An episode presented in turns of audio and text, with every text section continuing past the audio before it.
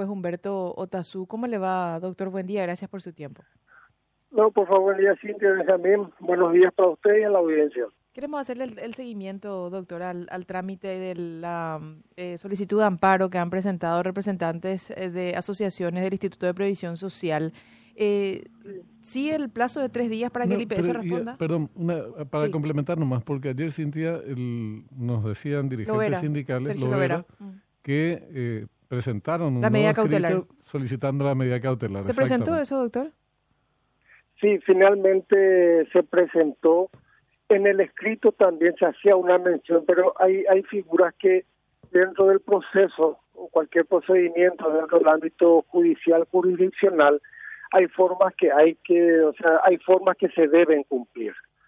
Eh, finalmente, eh, los amparistas en el día de ayer, en este caso eh, volvieron, o sea, mejor dicho, se volvió a, sustentar un pedido de prohibición de llamado a licitación.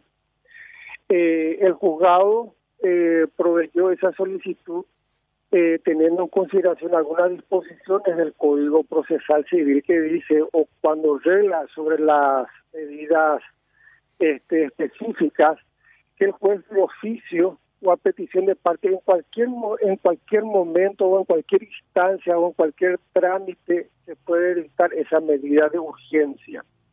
Las medidas de urgencia se se llevan adelante para reponer un acto, una omisión que pueda ocasionar un perjuicio irreparable para la vida.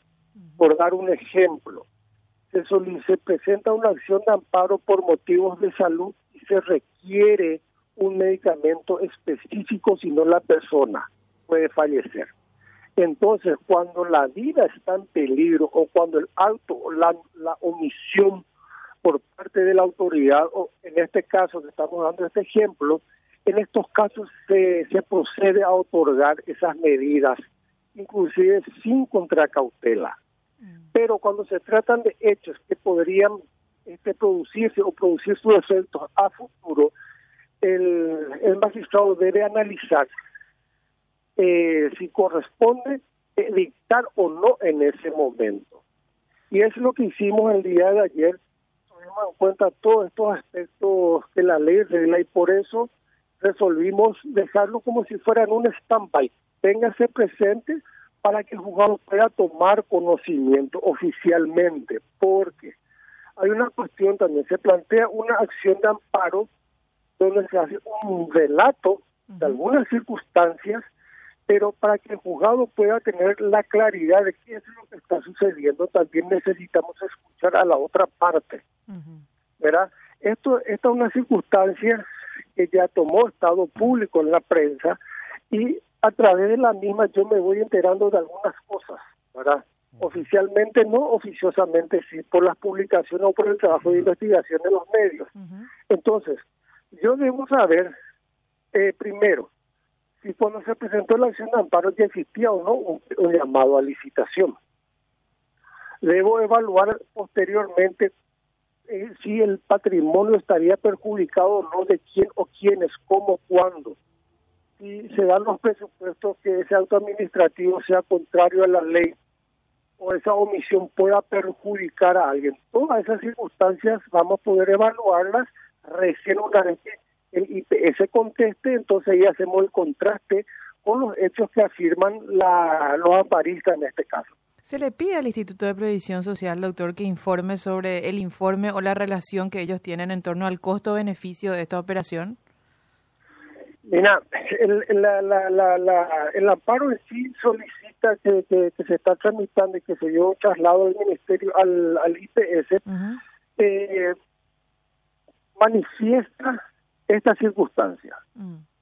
cuenta esta historia. Eso es lo que tenemos en esa en esa en esa en, ese escrito verdad cuenta esta, estas circunstancias que se están dando o que se podrían dar porque hablan de que hay este rubros de que podrían ponerse en peligro verdad entonces para tener certeza de algunas cosas o, una, o tener mediana claridad de qué es lo que está sucediendo, debo esperar la respuesta del IPS que tiene tiempo hasta hoy. hoy debe contestar, creo que se notificó el 30, eh, a partir del día siguiente le corren los tres días para contestar el informe. Entonces en el día de hoy tienen hasta las 12 para contestar, ¿verdad? Espero que la hagan en, horario este, prudente ya para que podamos ir estudiando y avanzando todo lo que se pueda. Si no contestan, se analiza la cuestión sin tener en cuenta el, el, informe de ellos. Así, así mismo, se le da la oportunidad. ¿Cuánto tiempo, cuánto tiempo te llevaría a analizar esto? Haya o no haya eh, respuesta del IPS. Probablemente la verdad, porque... Y, Benjamín, tengo 48 horas conforme a la ley. Me, me, me, toca el fin de semana estudiar, estudiar y estudiar y resolver. Así de simple. Hay plazos y no se puede... Esos plazos son de, de, cumplimiento son improrrogables. No, no podemos prorrogarlos. Debemos resolver por una cuestión de amparo. Son juicios especiales.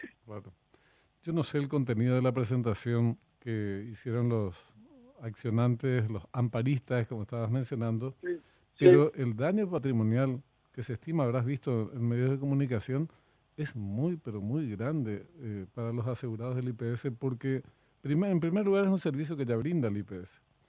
Eh, que ponerlo en condiciones absolutamente de aquí a 10 años, incorporando los costos de mantenimiento de personal, le va a representar ni siquiera llega a 10 millones de dólares cuando este proyecto de tercerización está valuado en 67 millones de dólares. Es, es, realmente muy, muy, muy escandaloso lo que está pasando, pero bueno, no sé lo que decían eh, los amparistas en su, en su presentación, supongo que a esto habrán hecho referencia. Y este, lamentablemente no puedo entrar en muchos detalles, no, no puedo dar detalles de lo que realmente se manifiesta, salvo hacer algunas cosas este, obvias que sí que es de conocimiento público, ¿verdad? como la que he, manifestado, pero en base a eso es que posteriormente nosotros nos abocamos y vemos que cuál, sería la mejor solución, ¿verdad? O sea, como te dije ayer, acá hay dos caminos, o es sí o es no. Ahora, a la preocupación que vos estás manifestando, existen este otras figuras eh, de, investigaciones, o sea, todas las personas son responsables por los actos que cometen. Ojo con eso. O sea, no, evidentemente si se hace lugar o no se hace lugar, independientemente también podría existir otro tipo de responsabilidades, ¿verdad? O sea, pero eso ya queda en manos de otras instituciones verla o analizarla más adelante. Claro. Fiscalía, Ministerio Público, compañero, ¿verdad? y Contraloría. Todas lógico. O sea, hoy, por ejemplo, esto sí lo puedo decir porque, porque, porque está, está en la primera plana de un medio, habla de que hasta contrataciones puede, puede tomar carta en el asunto. O sea, hay, hay demasiados pasos aún. Entonces, eh, hay que ser bastante comedidos a la hora de tomar una resolución, ver realmente que se den los presupuestos que exigen la Constitución y las leyes y en base a eso dictar la resolución como se deba dictar. Gracias, doctor, por su tiempo y su amabilidad. Que tenga buen día. No, Muchas gracias. igual para ustedes. Hasta luego, que estén bien. Hasta luego. Hasta luego. El juez Humberto Otazú es el que tiene que resolver sobre esta, este recurso de amparo que